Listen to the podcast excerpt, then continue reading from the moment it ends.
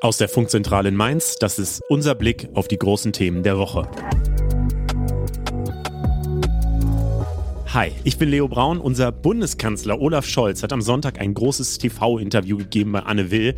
Aber er hat auch ein zweites Interview gegeben, nämlich bei uns. Ehrlicherweise war ich davon fast ein bisschen überrascht, aber vielleicht kann man damit sagen, dass er auch jungen Leuten, die kein Fernsehschauen erklären will, was aus seiner Sicht eigentlich gerade abgeht. Wir haben hier heute die ersten Ausschnitte aus dem Interview. Das ganze Gespräch kommt dann am Sonntag. Außerdem sprechen wir natürlich über die aktuelle Lage beim Krieg in der Ukraine. Russland hat ja gesagt, dass es Kiew nicht mehr so stark angreifen will. Wir fragen nach, ob man Putin da wirklich vertrauen kann und was da vielleicht dahinter steckt. Und wir schauen natürlich auf die Ohrfeige von Will Smith vom Wochenende.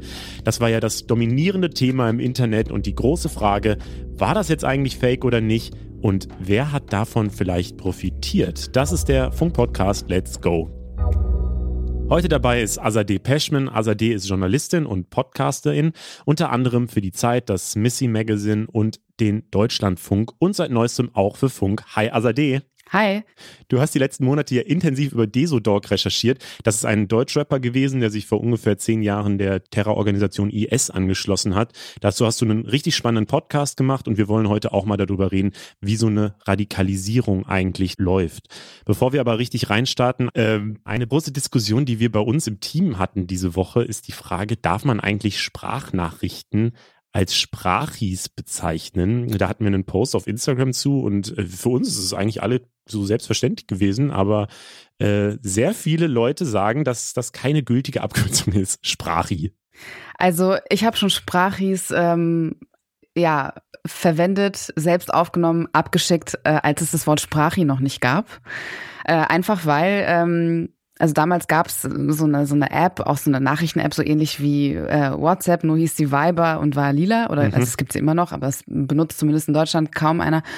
Und ähm, ich hatte eine chronische Sehenscheidenentzündung sehr, sehr lange und dementsprechend konnte ich einfach nicht tippen. Und das Einzige, was ich machen konnte, war halt wirklich Sprachis zu verschicken.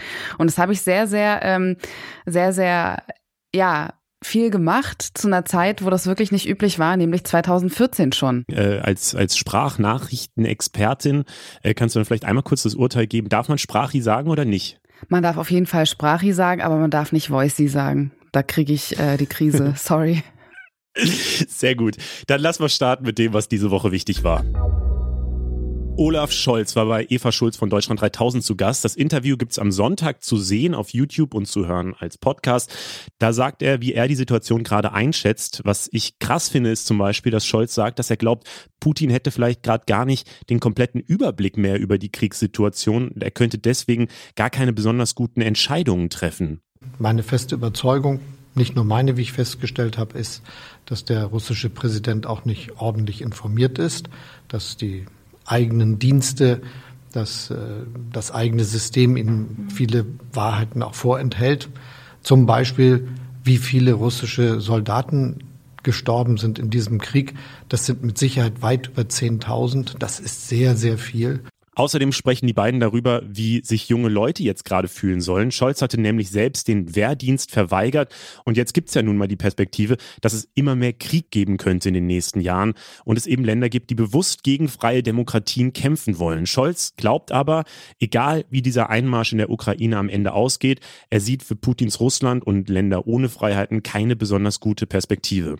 Allerdings müssen die Diktatoren, die Autokraten dieser Welt damit leben, dass neben ihnen Länder existieren, in denen es besser zugeht.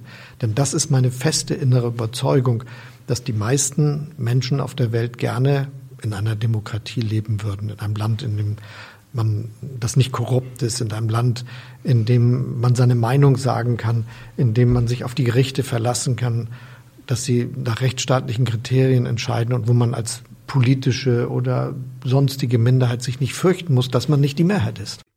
Das ganze Interview gibt's am Sonntag auf unserem Funk-YouTube-Kanal und im Podcast von Deutschland 3000. Azadeh, wie äh, bewertest du gerade eigentlich die äh, Haltung oder die Rolle von Olaf Scholz? Macht er das gut? Das ist eine ziemlich große Frage. Also ich glaube, dass, ähm, also erstmal muss ich vorweg schicken, dass ich definitiv keine äh, Russland-Expertin ähm, bin. Also ich beschäftige mich sehr, sehr gerne mit Sicherheitspolitik, allerdings äh, eher für andere Teile der Welt. Also eher, ähm, würde ich sagen, äh, Südamerika oder ähm, den sogenannten nahen Mittleren Osten, äh, auch wenn ich diesen Begriff ähm, maximal merkwürdig finde, aber genau, und deswegen ist so Russland auf jeden Fall nicht meine, Espe äh, meine Expertise, aber ich glaube, dass definitiv mm, Deutschland die Rolle von Russland sehr, sehr stark unterschätzt hat. Und ähm, dazu gehört auf jeden Fall auch Olaf Scholz, würde ich sagen. Ich glaube, das kann man durch die Bank weg ähm, oder nicht durch die Bank weg vielleicht. Es gab mit Sicherheit auch Menschen, die davor gewarnt haben und die diese Warnung auch ernst genommen haben. Aber ich bin mir ziemlich sicher, dass Menschen, die ähm, aus Osteuropa kommen und die dort leben oder die Bezüge dahin haben, dass die das, was jetzt gerade passiert, schon sehr, sehr lange vorhergesehen haben und dass einfach ähm, in Deutschland nicht, ähm, ja, nicht darauf gehört wurde. Ich verstehe auch das Dilemma, dass man in gewissen Abhängigkeiten steht, also Stichwort ähm, Energiepolitik. Das sehe ich schon auch, aber ob das jetzt der Grund ist, sozusagen ähm, bestimmte Sachen zu ignorieren oder irgendwie zu denken, ähm, Wandel durch Handel sei die Lösung. Äh, ich glaube, wir haben jetzt gemerkt, das, das geht einfach nicht, das passt nicht. Im Krieg mit der Ukraine hat die letzte Woche für mich nach einer leichten Trendumkehr ausgesehen. Es gibt immer wieder Meldungen, dass ukrainische Truppen die russische Armee rund um Kiew zurückdrängen konnte, was ja schon erstaunlich ist, wenn man bedenkt, dass die russische Armee ja eigentlich immer als komplett übermächtig angesehen wurde. Und dann gab es bei den Friedensverhandlungen in Istanbul am Dienstag sogar leichte Signale einer Annäherung. Das heißt, Russland will nicht mehr fordern, dass die Ukraine demilitarisiert und entnazifiziert werden soll und die Angriffe auf Kiew sollen reduziert produziert werden. Jetzt ist natürlich die Frage, kann man Russland das eigentlich glauben? Bevor wir gleich darüber reden, Azadeh, ich habe mal bei unserem Mr. Wissen to Go Mirko Trotsch mal nachgefragt, weil der beobachtet den Krieg für uns intensivst. Das ganz große Problem, das wir haben in der Ukraine, ist, dass wir widersprüchliche Informationen bekommen. Die Ukraine sagt das eine, Russland sagt das andere und man kann vieles auch nicht unabhängig überprüfen. Das stellen wir in dem Krieg immer wieder fest. Was man aber beobachten kann, ist, dass sich die russische Armee offenbar ein Stück weit zurückzieht. Die ukrainische Armee macht Geländegewinne, kann ukrainisches Staatsgebiet zurückerobern und die ukrainische Armee kommt auch immer weiter in Richtung Russland auf dem eigenen Staatsgebiet. Gleichzeitig, und das hört man auch aus dem Kreml, versucht Russland sich auf den Osten der Ukraine zu konzentrieren, auf die selbsternannten Volksrepubliken Luhansk und Donetsk, also den Donbass. Man hört, dass man diese beiden Regionen entweder in Russland eingliedern möchte oder aber sie zu souveränen Staaten machen möchte. Und damit ging ja auch alles los, dass Wladimir Putin gesagt hat, das sind souveräne Staaten und die wollen wir jetzt unterstützen. Das könnte also die Planänderung sein. Jetzt geht es nicht mehr um die gesamte Ukraine, sondern um den Osten der Ukraine. Und damit könnte auch einhergehen, dass man jetzt Truppen aus anderen Teilen der Ukraine zurückzieht, auch aus der Umgebung von Kiew, dass man sagt, wir brauchen die woanders. Denn dass Wladimir Putin seine Truppen komplett aus der Ukraine abzieht oder zumindest teilweise abzieht, das ist eher unwahrscheinlich. Und das sagt zum Beispiel auch der ukrainische Geheimdienst, dass man vermutet, dass diese Truppen einfach nur verlagert werden, dass sie also nicht ganz wegkommen, sondern dass sie in eine andere Region gebracht werden. Ob das positive Signale sind, das sei mal dahingestellt. Im Osten der Ukraine wird seit acht Jahren gekämpft und eventuell könnten diese Kämpfe jetzt zu einem, ja, in jeder Hinsicht schlechten Finale kommen. Dass es jetzt also wirklich um den Osten der Ukraine geht. Wie geht es mit diesem Gebiet künftig weiter? Und da könnte sein, dass Russland jetzt alles darauf setzt, dieses Gebiet vollständig und für immer sozusagen zu kontrollieren. Und dafür dann Truppen aus anderen Teilen der Ukraine abzieht, weil man erkannt hat, die gesamte Ukraine kann man nicht kontrollieren. Das ist die Einschätzung von Mr. Wissen to Go. Du hast selber jetzt gerade schon gesagt, du bist natürlich keine Russland-Expertin und keine Militärexpertin. Das ist aber auch so ein bisschen die Idee dieses Podcasts, dass wir da auch mal einfach mit Leuten drüber reden, neben diesen Experteneinschätzungen, die eben äh, so einen ja, Beobachterblick auf die ganze Situation haben. Deswegen finde ich es da auch äh, einfach mal spannend von dir jetzt zu hören, so wie äh, schätzt du denn die Situation gerade ein? Also mit welchem Gefühl guckst du vielleicht gerade auf diesen Krieg? Also erstmal muss ich sagen, ähm, versuche ich so wenig wie möglich auf diesen Krieg zu gucken. Ist auf jeden Fall auch ein Privileg, was ich habe. Ähm, aber also zum einen auch, weil ich mich sonst nicht auf diese Podcast-Produktion konzentrieren kann, muss man einfach ganz klar sagen, weil das ja schon auch etwas ist, was wirklich sehr ähm, ja, ich meine, klar, es zieht einen runter, sowieso. Das äh, muss man, glaube ich, sagen. Aber es ist natürlich auch, wenn man sich das so ein bisschen vergegenwärtigt, wie nah das Ganze halt auch ist. Also ich bin einfach so ein Typ, ähm, entweder ich schmeiß mich da so komplett rein, also dass ich wirklich nur Nachrichten darüber konsumiere und das war vor allem am Anfang so. Und danach bin ich dann halt echt in so einen Funktioniermodus rein und ähm, wusste dann einfach, okay, ich muss diesen Podcast jetzt produzieren, ich muss jetzt irgendwie meine ganze Energie darauf verwenden und kann mich jetzt nicht zu sehr ähm, mit, mit diesem Krieg irgendwie beschäftigen, auch wenn ich natürlich also es geht ja auch nicht anders in diesem Beruf. Also im Journalismus kann man nicht einfach sagen, ach ja, ich mache jetzt mal kurz die Nachrichten aus. Also auch wenn ich das jetzt gerade so so ein bisschen angedeutet habe, aber so 100 Prozent geht das ja auch nicht. Also ich kann das, ich kann das nicht machen. Ich muss dann trotzdem immer die ganze Zeit in der Tagesschau-App irgendwie auf dem Live-Blog gehen und die Sachen lesen. Und ähm, ich höre selber auch sehr viel Podcast und mein Lieblingspodcast äh, unter anderem, also oder einer meiner Lieblingspodcasts ist äh, Sicherheitshalber. Äh, der kommt zwar nicht täglich raus, aber hat dann natürlich auch ähm, nach ein paar Tagen dann kurz nochmal so eine Sonderfolge gemacht zu der Lage und jetzt mittlerweile auch eine ausführlichere. Äh, Streitkräfte und Strategien ist auf jeden Fall auch einer, ähm, den ich gerne höre. Und äh, wenn ich den Kopf dafür habe, weil den muss ich einfach haben.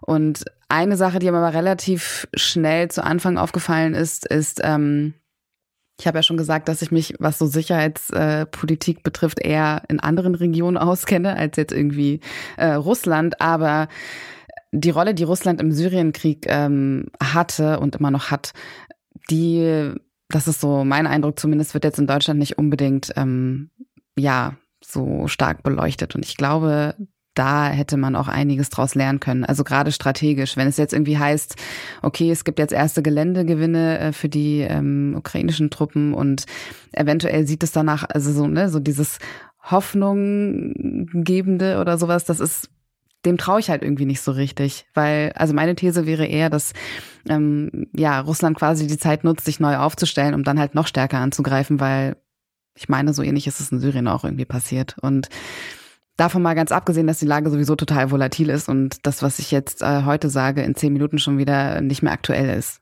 Ja, dafür, dazu kann ich auch vom, äh, von der New York Times, da gibt's ja diesen Podcast The Daily, den habe ich hier auch schon mal empfohlen. Da gab es jetzt in der letzten Woche eine Folge mit äh, einer Kriegskorrespondentin, die damals in Tschetschenien dabei war. Das war ja auch ein Krieg, den Russland geführt hatte.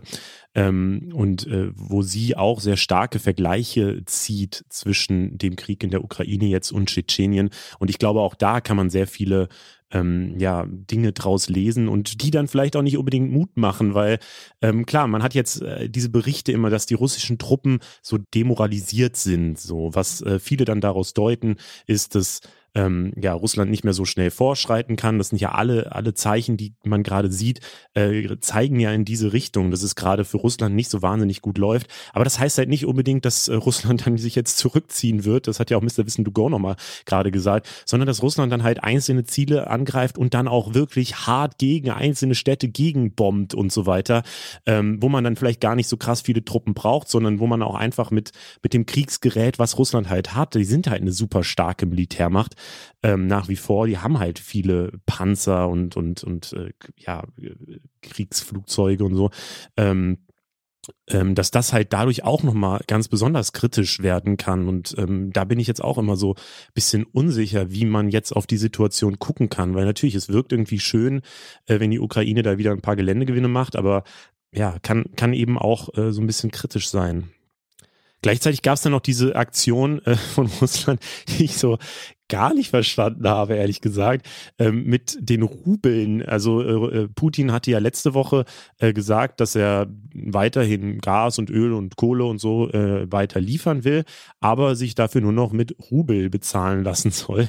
Ähm, dann haben am Dienstag jetzt die G7-Länder, also die großen wichtigen Wirtschaftsländer in der Welt, gesagt, äh, dass sie aber nicht in Rubel bezahlen werden, ähm, weil das im Zweifelsfall die russische Wirtschaft noch stärker pushen könnte. Und ähm, dann ist äh, ja Putin oder Russland auch wieder zurückgerudert und hat gesagt, ja, wir, ihr könnt dann auch weiter mit Euro bezahlen, aber hat dann so ein sehr kompliziertes Konstrukt irgendwie aufgebaut, dass äh, die Bank das dann selber umwandelt und so, so dass er das dann immer noch als äh, Gewinn verkaufen kann in seinem Land, aber das eigentlich totaler, also es wirkt für mich irgendwie wie, er wollte da gerne mal eine Drohkulisse aufbauen, das hat aber nicht geklappt und jetzt hat er sich da wieder rausgewunden. Also ist, ich finde, dieser Krieg ist ganz, ganz skurril irgendwie auch zu beobachten, wie Russland sich da verhält.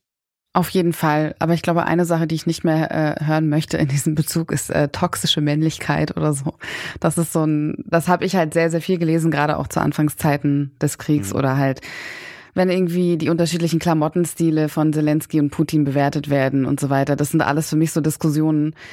Also die, ich weiß nicht, finde die so viel am Platz ähm, und auch viel zu ja, also viel zu einfach auf eine Art, ne, zu sagen irgendwie ja und das ist das Verhalten von einem äh, von einem typischen toxischen Mann oder sowas oder wir müssen jetzt noch mal mehr über Männlichkeit reden und also ich weiß nicht, ähm, in, in meiner Welt war äh, Condoleezza Rice auf jeden Fall Außenministerin, als der äh, als die USA in den Irak einmarschiert ist und ähm, deswegen finde ich es es ist so total ist diese komplette Diskussion irgendwie komplett ähm, hinfällig und auch so dieses das wird ja auch dann oft gesagt in diesen Diskussionen, das wäre irgendwie Kindergarten, wie die sich verhalten oder sowas. Und das finde ich total äh, gemein, weil ich finde, Kinder sind viel, viel schlauer. Also es wird, das wird, ne, da werden irgendwie Kinder dann immer äh, so zu zu Menschen irgendwie gemacht, die äh, die nicht nachdenken oder die ähm, ja, also es ist, es hat immer so einen so einen komischen Beigeschmack, finde ich.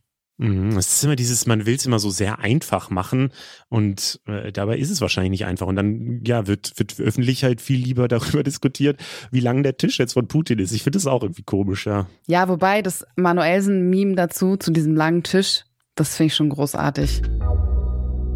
Russland dreht den Gashahn zu. Das ist auch eine der großen Sorgen aus Politik und Wirtschaft. Am Mittwoch hat der deutsche Wirtschaftsminister Robert Habeck die Frühwarnstufe fürs Gas ausgerufen. Das heißt, es wird sich zumindest mal intensiv darauf vorbereitet, was dann passieren könnte, wenn das russische Gas wegfällt. In Panik braucht man da jetzt nicht zu verfallen, aber zumindest meinte Habeck, dass wir Gas einsparen sollten. Wir sind in einer Situation, wo ich klar sagen muss, dass jede eingesparte Stunde Kilowattstunde Energie hilft. Das sagt Habeck, aber Azadeh, wie guckst du da drauf? Also machst du selbst deine Heizung vielleicht kälter? also erstmal bin ich wirklich eine Frostbeule. Mir ist immer kalt, wirklich immer. Also ich, ich ziehe mich aber auch sehr dick an. Also an alle Menschen, die so wie ich Probleme haben mit dem deutschen Winter oder generell mit deutschem Wetter. Merino is your friend. Wirklich, kauft euch Merino-Unterwäsche. Es hat wirklich mein Leben verändert.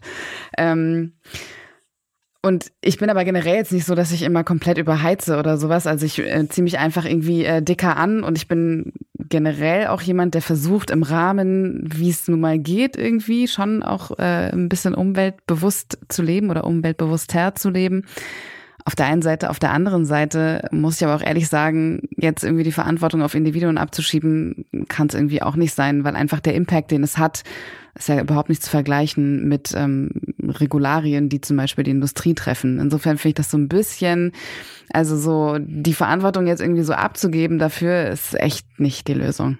Ja, auf der anderen Seite habe ich aber auch gelesen, dass äh, wenn man ein Grad, wenn jetzt wirklich jeder Deutsche ein Grad weniger heizen würde, dann würde das schon sechs Prozent äh, ja, Gas einsparen, sagt Greenpeace. Also das ist ja schon zumindest relativ viel Einsparung für jetzt ein Grad, für nicht so wahnsinnig viel äh, Einsatz, würde ich mal sagen. Ja, ich habe jetzt natürlich keine Zahl, um äh, dagegen zu kontern, was passieren würde, wenn man äh, Gesetz XY erlassen äh, würde, damit ähm, ja äh, auf industrieller Seite was passiert sozusagen, aber beziehungsweise auf Unternehmensseite. Mm, aber ich könnte mir vorstellen, dass einfach der, ja, dass die Auswirkungen da viel, viel größer wären. Und klar, es ist auf jeden Fall ein Anfang und ich möchte jetzt auch nicht irgendwie dazu aufrufen, dass man äh, unnötig heizt oder so, das nicht. Aber ja, ich finde, man sollte da Unternehmen auch viel, viel mehr irgendwie äh, in die Verantwortung nehmen. Mhm, das heißt, du hältst auch nichts von anderen Maßnahmen, die man persönlich ergreifen könnte, weil das ist jetzt auch eine Diskussion, die immer mal wieder so durch Twitter durchschwappt. Zumindest lese ich die immer wieder, dass zum Beispiel äh, ein Tempolimit gefordert wird, dass man ja jetzt einführen könnte. Auch das würde ähm, wenig, also nichts kosten, könnte super schnell eingeführt werden und würde super viel ähm, oder zumindest einen gewissen Effekt haben. Manche reden von autofreien Sonntagen, die ja wieder eingeführt werden könnten. Es gibt auch, äh, auch wie bei Corona die Homeoffice-Pflicht als Idee, ähm, weil man dann die äh, Büros ja nicht mehr heizen müsste oder dass es einfach Temperaturvorschriften für öffentliche Gebäude und Büros geben soll. Also es gibt alle möglichen Ideen, ähm, die ja dann doch sehr ins direkte Leben der Menschen eingreifen, aber da sagst du eher äh, auf die Wirtschaft gucken. Nee, also ich bin auf jeden Fall nicht gegen all diese Maßnahmen, aber ich war auch schon dafür, bevor es diesen Krieg gab. Also ich meine, Tempolimit, Tempolimit diskutiert man ja nicht erst ähm, seitdem irgendwie Russland in die Ukraine einmarschiert ist, sondern schon viel länger. Und insofern, das, also da bin ich auf jeden Fall für. Und ähm, das ist für mich, also es gehört für mich auch rein in, in einen ganzen Katalog von Maßnahmen, die man auch hätte viel, viel früher schon beginnen können. Also ich meine, der Klimawandel ist auch, ähm, ist auch so ein Problem, also ohne dass wir jetzt irgendwie den ähm, Krieg in der Ukraine dafür thematisieren müssen. Und wobei beim autofreien Sonntag, ich weiß nicht, wie das ist für Menschen, die halt im Schichtdienst arbeiten und Sonntag meinetwegen darauf angewiesen sind, irgendwie zur Arbeit zu fahren oder so, weil sie aus welchen Gründen auch immer nicht die öffentlichen Verkehrsmittel nutzen können. Ähm, dafür sollte man, glaube ich, Ausnahmeregeln irgendwie schaffen. Aber ansonsten bin ich definitiv dafür. Also ich habe auch kein Auto und ich will mir auch keins zulegen. Ich fahre sehr viel Fahrrad, ähm, eigentlich so da, wo es geht. Was nicht heißt, dass ich äh, alles ähm, perfekt mache oder sowas, jetzt in, äh, in Bezug auf ähm, äh, halbwegs umweltbewusst leben. Aber ja, ich denke, man kann definitiv auf ein Auto verzichten an einem Tag in der Woche. Ein anderer Vorschlag vom Bundesentwicklungsministerium ist, äh, dass man vielleicht weniger Fleisch essen sollte, ähm, weil man damit ja dann auch äh, ja, weniger Getreide verbraucht, das eben äh, die Tiere benötigen und man das Getreide dann direkt woanders ähm, nutzen kann, weil es ja gerade auch diese Getreidekrise gibt, die Nahrungsmittelkrise, äh, die sich ja auch auf die ganze Welt erstreckt, zum Beispiel auch auf Afrika oder Bangladesch und so weiter. Ähm, die Bild hat dann direkt getitelt, yo, die Regierung will uns das vorschreiben, was wir essen sollen. Ähm, also äh, da könnte es dann natürlich auch direkt wieder Akzeptanzprobleme geben in der Bevölkerung oder halt diese krasse Gegenbewegung, wenn man da zu viele Maßnahmen hat. Da habe ich zumindest ein bisschen Sorge vor.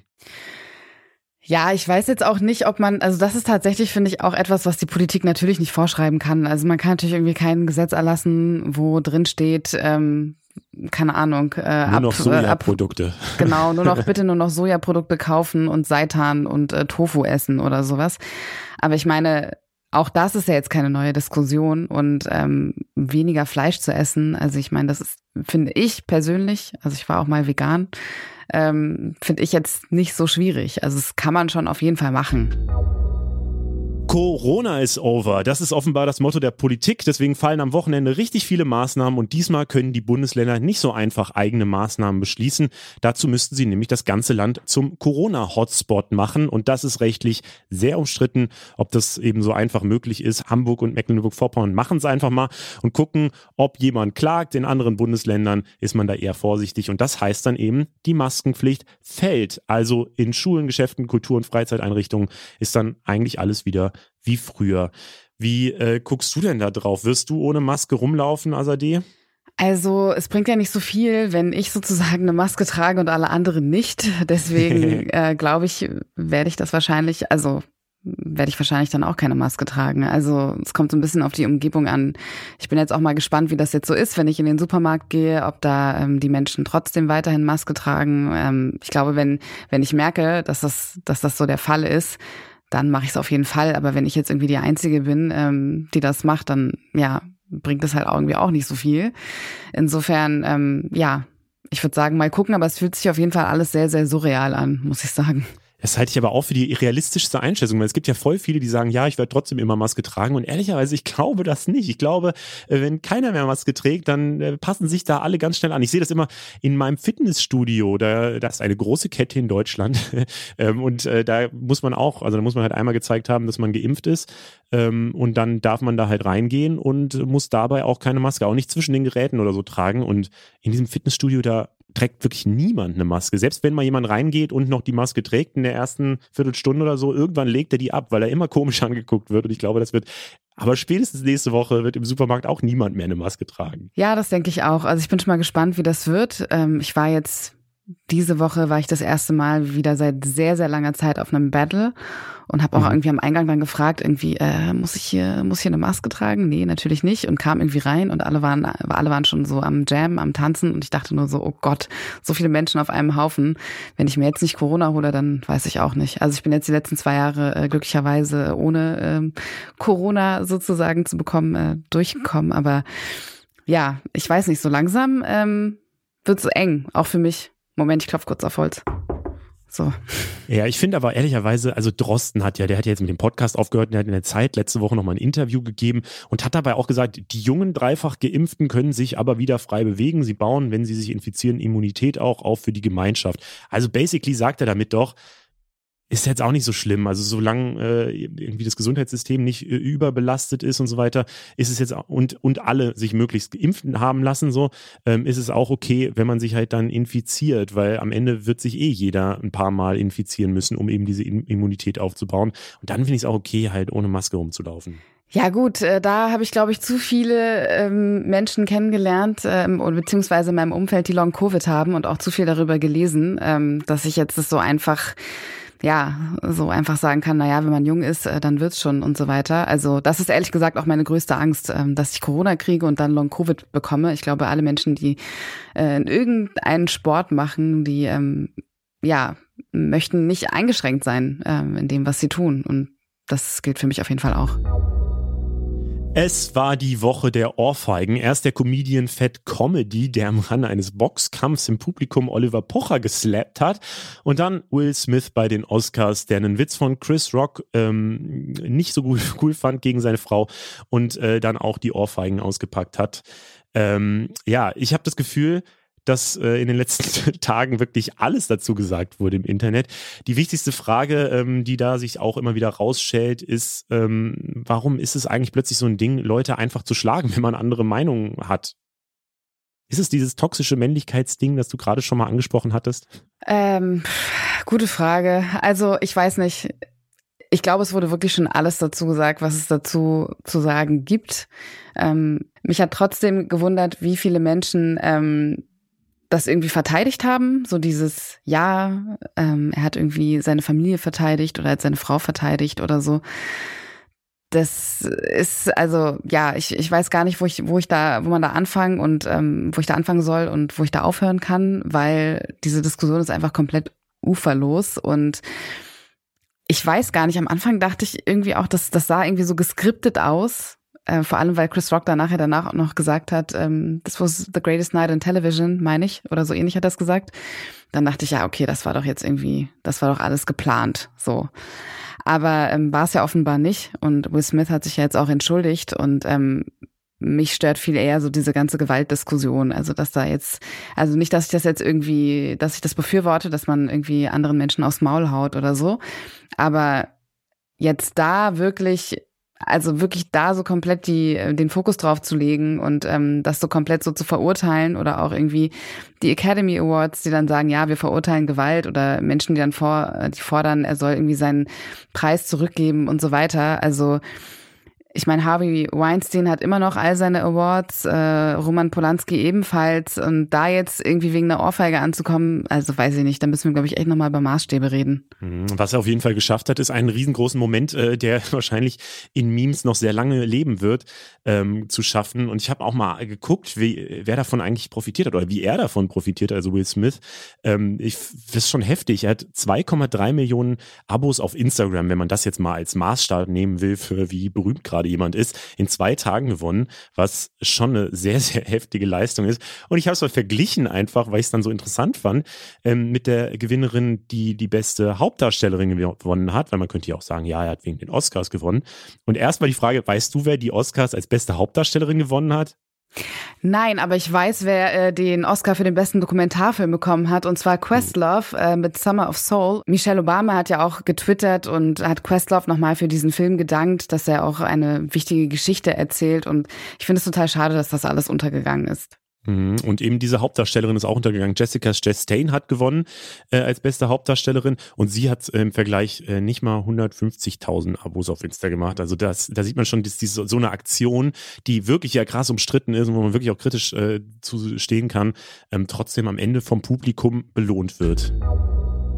Wie radikalisiert man sich eigentlich? Ich finde die Frage gerade heutzutage extrem wichtig, weil Menschen ja immer extremer werden, hat man das Gefühl, ob extreme Verschwörungstheorien oder ob Leute an russische Propaganda oder an rechtsextreme Ideen glauben oder eben an die Versprechungen von der islamistischen Terrororganisation IS. Also die, du hast eine ziemlich krasse Radikalisierung mal intensiv durchrecherchiert, nämlich die von Desodog, einem Rapper aus Berlin, der zum IS gegangen ist. Du hast dazu einen sechsteiligen Podcast gemacht, aber lass das Ganze mal durchgehen, ganz von vorne. Wie bist du denn auf diese Idee von dem Podcast gekommen? Also die Idee hatte ich vor über einem Jahr. Ähm, ich komme auch selber aus Berlin. Ich bin hier geboren und aufgewachsen, habe sehr lange auch in Kreuzberg gewohnt.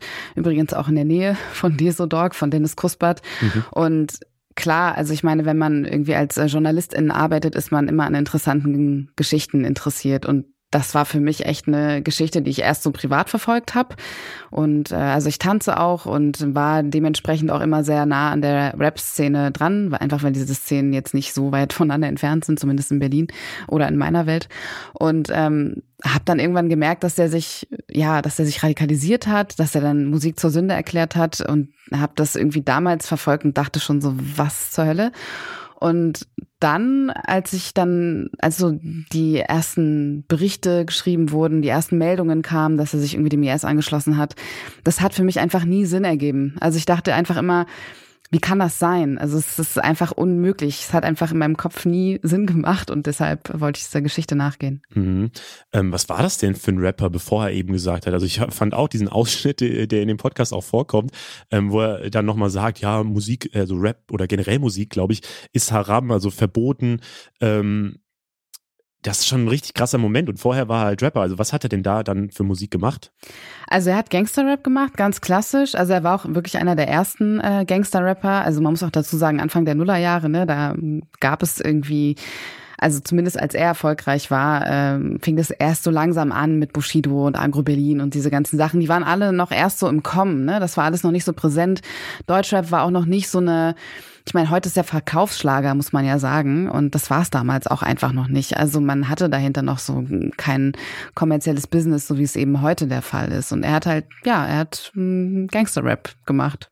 Jetzt ist er ja vom Rap erstmal zum Kampfsport übergegangen, hat sich dann radikalisiert und ist eben zum IS gegangen. Aus Desodog wurde dabei dann der Hassprediger Abu Malik. Siehst du irgendwie einen Zusammenhang zwischen diesen ganzen Stationen? Also, oder was waren so seine Motive? Also einen Zusammenhang sehe ich da auf jeden Fall nicht. Also ich denke, Dennis Kuspert war einfach jemand, der Zugehörigkeit gesucht hat, der ziemlich auf Identitätssuche war, was alles natürlich keine Rechtfertigung dafür ist, dass, weil ich meine, viele Menschen sind auf Identitätssuche, ist natürlich keine Rechtfertigung äh, dafür, sich einer Terrororganisation anzuschließen, auf gar keinen Fall. Aber es ist schon so, dass unterschiedliche Faktoren da mit eine Rolle spielen. Also nicht nur eben dieses dieses mangelnde Gefühl an Zugehörigkeit, was er auf jeden Fall hatte und dann eben in den unterschiedlichen Szenen gesucht hat, ne, Rap-Szene, Kampfsport-Szene und dann hat er es dann halt im Salafismus gefunden am Ende. Aber ähm, natürlich gab es auch noch so ein paar andere Konstanten in seinem Leben. Also ich würde sagen, Gewalt war schon immer äh, auch eine Konstante äh, in, im Leben von Dennis Kusper. Zum einen die Gewalt, die er selber erfahren hat und die Gewalt, die er dann selbst auch ausgeübt hat. So.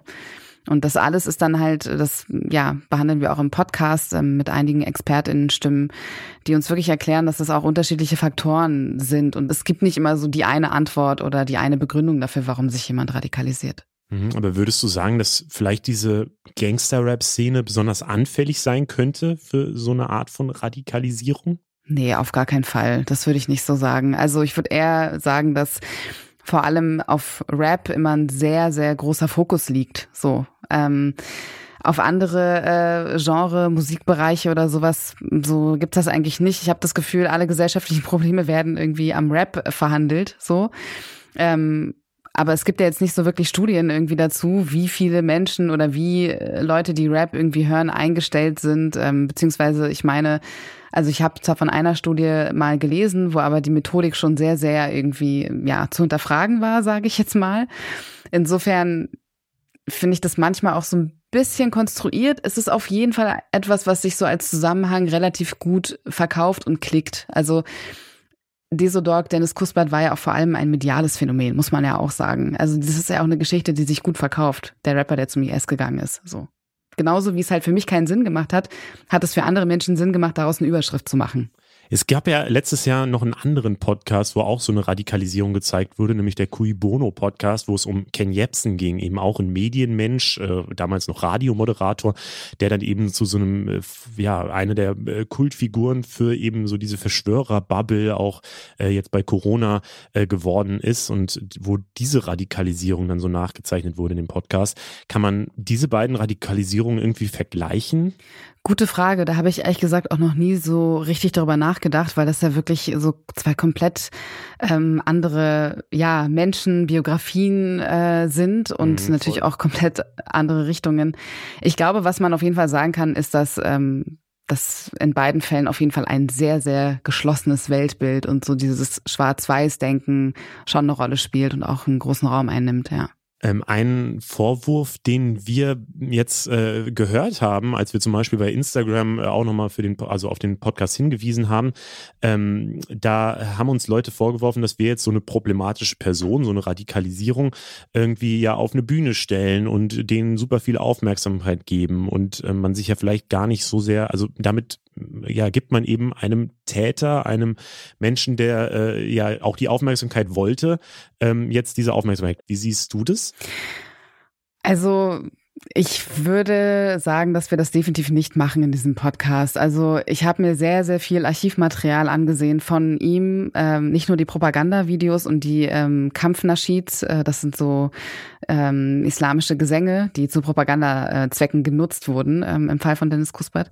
Auch wenn das nicht der ursprüngliche Sinn davon ist. Aber ich habe mir wirklich sehr, sehr viel Material angeguckt, inklusive der ganzen Hinrichtungsvideos und wir thematisieren das ja auch in dem Podcast. Also noch nicht in Folge drei, deswegen müsst ihr alle dranbleiben und weiterhören, bitte, sondern äh, später, da kommt das ja auch alles drin vor und ich würde definitiv sagen, dass wir nicht ihn auf irgendein Podest stellen oder irgendwie sowas, sondern wirklich sehr, sehr offen auch darüber sprechen, was er da alles gemacht hat. Also eigentlich sollte der, eigentlich ist dieser Podcast auch so ein bisschen dazu gedacht, äh, als Abschreckung ähm, zu funktionieren, so, ne, weil nichts mhm. daran, nichts daran an dem, was er gemacht hat, und das sagen wir auch in dem Podcast, ist irgendwie zu rechtfertigen.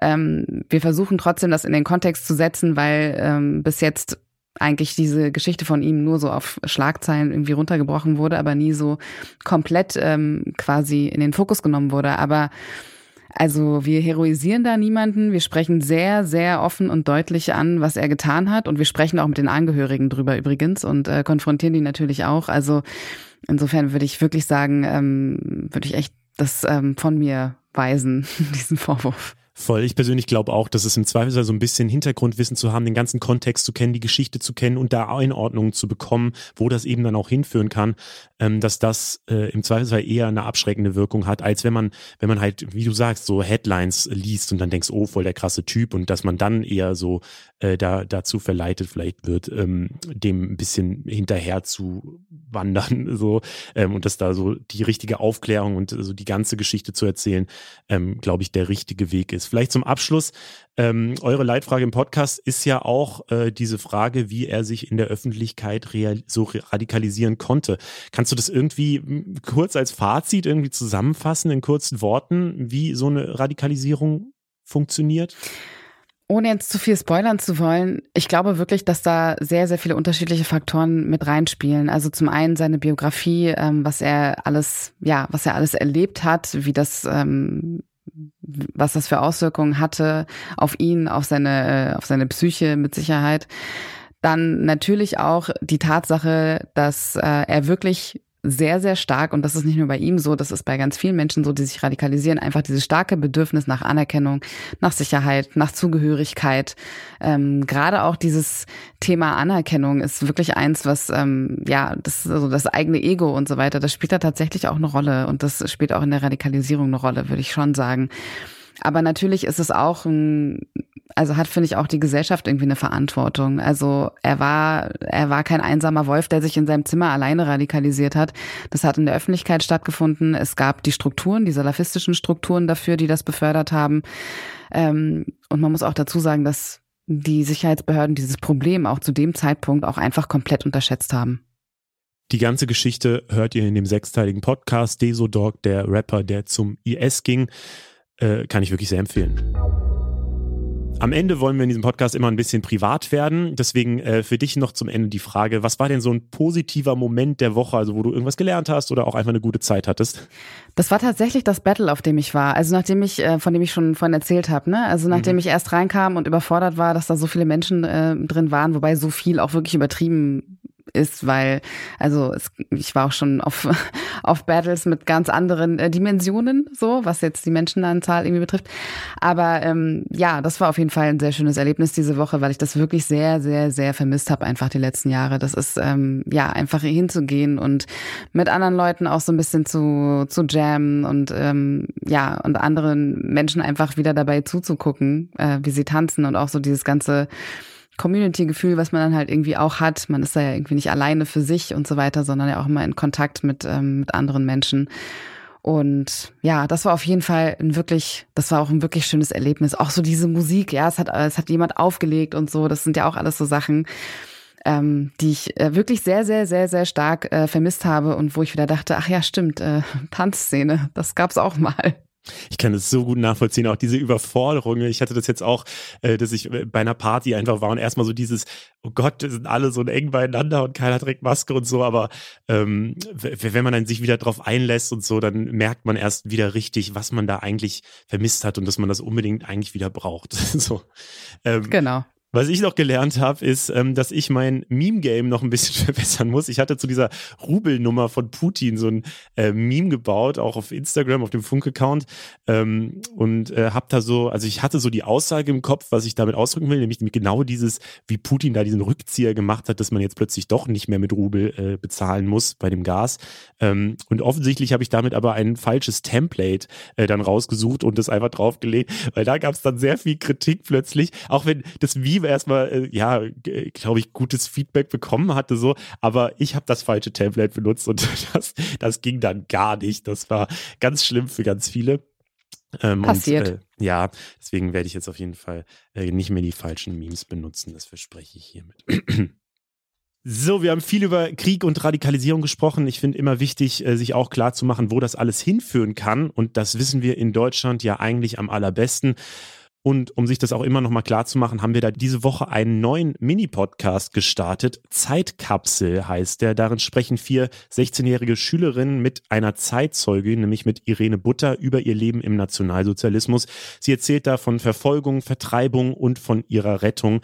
Bisher gibt es schon zwei Folgen, findet ihr überall, wo es Podcasts gibt. Insgesamt werden es neun Folgen sein, die alle aus den Gesprächen mit der 91-jährigen Irene entstanden sind. Es ist ein richtig, richtig tolles Format. Ich finde auch ein richtig wichtiges Format. Also hört gerne mal rein. Verlinken wir euch wie immer in den Show Notes. Azadeh, danke, dass du heute am Start warst. Gerne. Danke für die Einladung. Und natürlich auch den Desodog Podcast kann ich äh, herzlich empfehlen. Das nun noch hinzugefügt. Danke euch allen, dass ihr dabei wart. Hier kommt noch der Trailer zum Podcast Zeitkapsel. Da waren Nazis und die haben geschrien. Wir mussten schnell aus dem Zug aussteigen und da waren Männer von der Wehrmacht mit großen Hunden. Das ist die Stimme von Irene. Um sie geht es hier. Als die Nationalsozialisten die Macht übernehmen, ist Irene noch ein kleines Mädchen. Bald wird es für Jüdinnen und Juden in Deutschland gefährlich. Und Irene muss mit ihrer Familie nach Amsterdam fliehen. Aber dann erobern deutsche Truppen die Niederlande.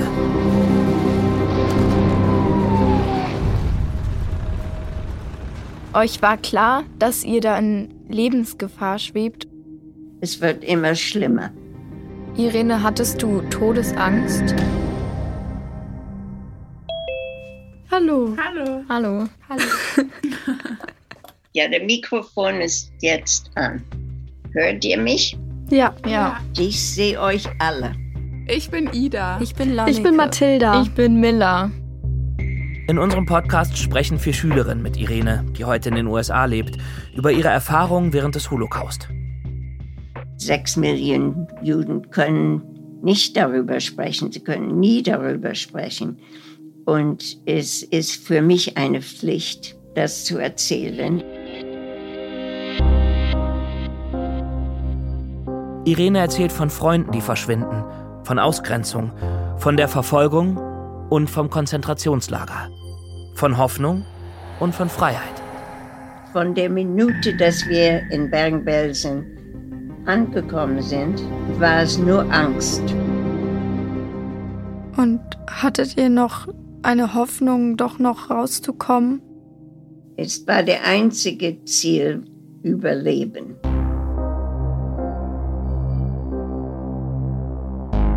Zeitkapsel. Irene, wie hast du den Holocaust überlebt? Danke, dass du diese Erinnerungen alle nochmal für uns ausbuddelst.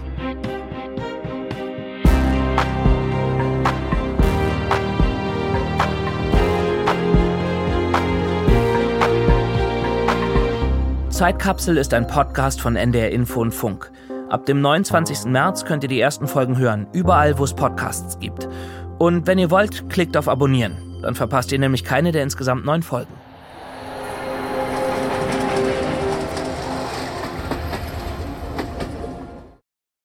Mein Name ist Leo Braun, wir sind Funk. Funk ist ein Angebot von ARD und ZDF. Ciao!